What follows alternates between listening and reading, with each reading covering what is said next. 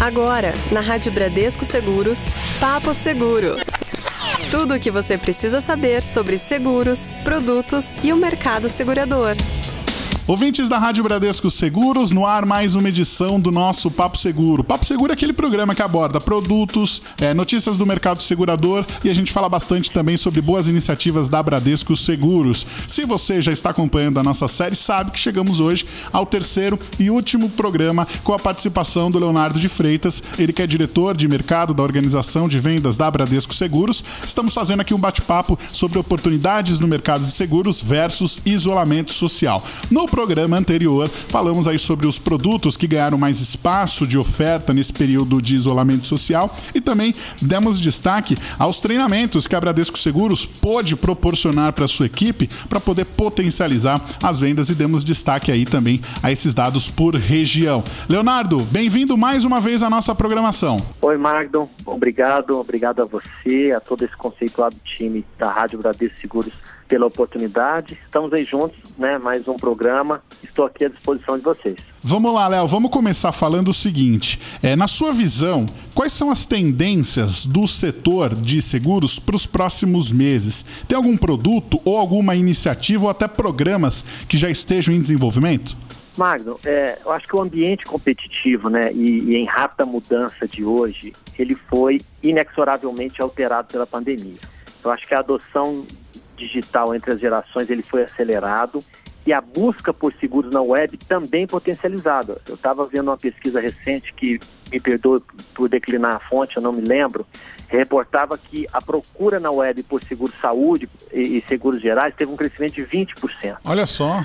Então, eu acho que nós temos que considerar que o consumidor é multicanal, né? Quem é multicanal, essa questão do omnichannel, não, não são as empresas, é, é o cliente, é o consumidor.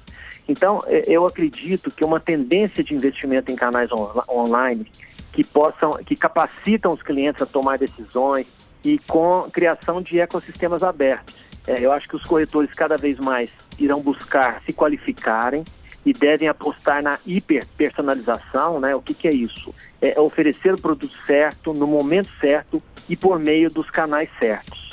E eu acho que também tem um ponto, né? Quando você fala aqui de, de de próximos meses, de, de, de algo que está acontecendo, né? A gente precisa estar tá atento à, à resolução 382, né? Que passa a vigorar, inclusive, a partir de hoje, dispondo sobre princípios a serem adotados nas práticas de condutas pelas sociedades seguradoras, no que se refere a relacionamento com o cliente, é, a nossa relação com intermediários e outras providências que irá requerer, é, de certa forma, adaptações por parte da indústria de seguros e a sua distribuição como um todo. Muito bem. É, eu estava pensando aqui e vamos ver se você concorda comigo, Leonardo. É, quando a gente fala de seguros, normalmente as pessoas pensam, pô, mas seguro e tudo mais. É algo que é atrativo para os jovens? A contratação, o interesse por contratação acabou crescendo no, no, no, meio dos jovens? Se, se ele teve esse crescimento, quais áreas que acabaram se destacando no interesse do cidadão mais jovem? Magno, é, eu, eu não tenho dados concretos sobre isso, né? Porém, a gente tem percebido que essa mentalidade millennial, ela tem, ela transcendeu a barreira da idade e fez com que o digital seja cada vez mais utilizado em pesquisa e até mesmo aquisição de seguros. É, muitas vezes o primeiro contato dos jovens com o seguro é quando se completa 18 anos e é normal a ansiedade para tirar a habilitação e adquirir o primeiro carro. Exatamente. Eu passei por isso, você deve ter passado Com certeza, isso, né? com certeza. E esse momento que foi tão esperado, ele não pode ser estragado por um sinistro, né? Por algo é, que não estava previsto. É, portanto, os jovens, sobretudo os recém-habilitados, eles tendem a buscar essa proteção, essa primeira proteção, para terem a tranquilidade de usar o veículo em sua rotina diária. Porém, fatores como a reforma da Previdência e uma maior educação financeira estão ampliando o apelo do seguro de vida entre os mais jovens e aqueles ingressantes no, no mercado de trabalho, né, que estão buscando formas inteligentes de investir seu salário. Entre as alternativas disponíveis para esse planejamento, né, muitos jovens têm optado por uma previdência privada. É, a gente sabe que como a reforma da Previdência ela foi amplamente debatida né, na mídia, nos jornais, o jovem, né, ele, ele entendeu, ele, eu acho que há uma compreensão é, que para um futuro mais confortável, ele não deve depositar todas as suas esperanças apenas na Previdência Social. É, os jovens, até nas conversas né, informais, é, discutindo o tema e, e, e avançando com relação a isso. Muito bem. É, Para a gente fechar, como é que as equipes comerciais elas estão se atualizando, aí atualizando a mentalidade corporativa com estratégias eficazes aí de vendas para que os corretores eles coloquem em prática esse novo, vamos dizer assim, esse novo mindset sobre a aceleração da transformação digital? Bem, Magno, é, eu acho que a pandemia e o isolamento que todos nós fomos impostos, né? A gente falava isso até na nossa conversa hoje ela trouxe uma reflexão profunda sobre uma nova dinâmica nas relações entre as pessoas e as empresas. E com isso, a aceleração de processos e da própria transformação digital que já vinha correndo. Eu acho que o home office ele também nos propiciou um aprendizado né, com relação a novos modelos de gestão, performance e produtividade. É, nas oportunidades que a gente tem tido aqui de reunir nosso time, nas reuniões estratégicas, nós temos trazido especialistas e a própria área de capacitação da companhia tem nos ajudado a preparar nosso time dentro dessa nova realidade. Eu acho que nessa crise, aqueles que não operavam no mundo online estão buscando se adaptar mais rápido, o que me faz acreditar que essa mudança real do modo de pensar, né, do mindset, como você falou, do modo de agir, impulsiona nossas equipes e os nossos corretores a buscarem essa evolução. E eu entendo que a mudança do modelo mental passa pelo fato de que a transformação digital se dê pela experiência do cliente. Né? O que, que eu estou querendo dizer com isso? Que tudo que a gente tem feito aqui na empresa, né, o próprio desenvolvimento do novo portal de negócio, ele tem o cliente e o corretor no centro. Né? O corretor torna-se protagonista na consultoria que pode ser oferecida ao cliente na construção dessa nessa jornada. E eu acho que essa nova onda de transição, é, impulsionada aí pelo mundo corporativo, é, eu acredito que vai muito além da adoção de tecnologia e invenções inteligentes. É, na minha visão, eu acho que ela altera a forma como vivemos, como a gente se relaciona e como trabalhamos.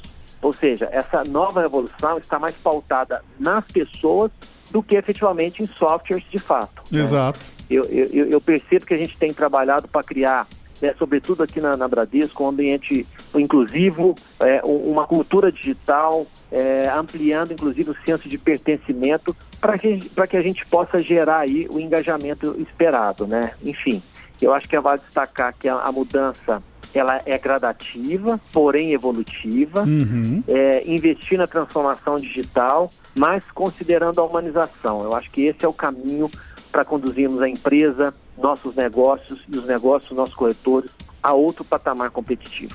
E é uma coisa que a gente sempre observa e o discurso ele é ele é ele está é, imbuído em cada um dos colaboradores da Bradesco Seguros, que é a gente é, dar a experiência, mas sempre o cliente saber, ó, do outro lado daquela linha tem uma pessoa junto com você te esperando para poder mostrar o que a Bradesco Seguros pode fazer por você. Por mais que a gente tenha aí as máquinas, como você falou, tem sempre gente e gente muito boa do outro lado da linha. Isso é verdade.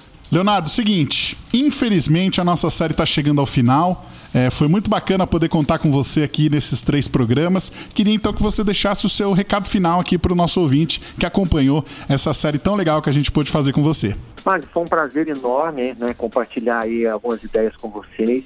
Eu acho que como essa outra, a última pergunta aí, a gente acabou falando de gente, falando de pessoas, dessa nova dinâmica das relações.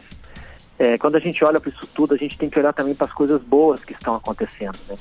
E no meu caso aqui, eu gostaria de compartilhar uma, uma experiência incrível, né? Opa! Que é o fato de, de ter vindo efetivamente para dentro de casa, descobrir o santuário que é o nosso lar. A gente teve a oportunidade de, de, de realmente se conectar verdadeiramente com a nossa família, né? É, as pessoas estão aprendendo muito nessa pandemia, uns aprendendo a, a cozinhar, uhum. outros desenvolvendo várias habilidades. Eu tive a oportunidade de, de, de, enxergar que a minha filha de 10 anos não sabia andar de bicicleta uh -uh. e aproveitei esse momento agora que eu estou mais em casa e ensinei a andar de bicicleta. Então, assim, eu acho que há coisas boas também acontecendo e essa conexão da gente com o nosso lar, com a nossa família, com nossos valores, é algo que, que a gente tem que observar como positivo que tem acontecido, né? Porque realmente em momentos de crise, né, tem muita coisa ruim acontecendo, né? Há pessoas que perdem, outras que se mantêm, né, e outras que saem até melhores do que antes. Né? Eu falo do ponto de vista econômico das uhum. suas empresas. Né?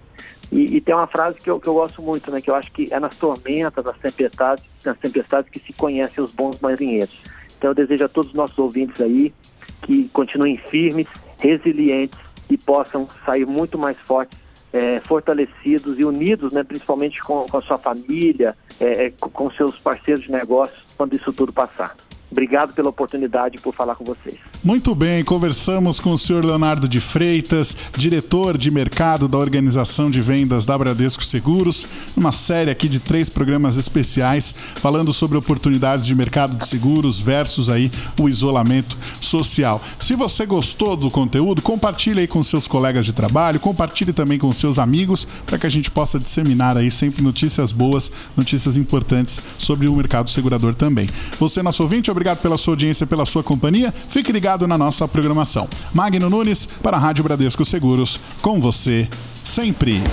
Você ouviu na Rádio Bradesco Seguros, Papo Seguro.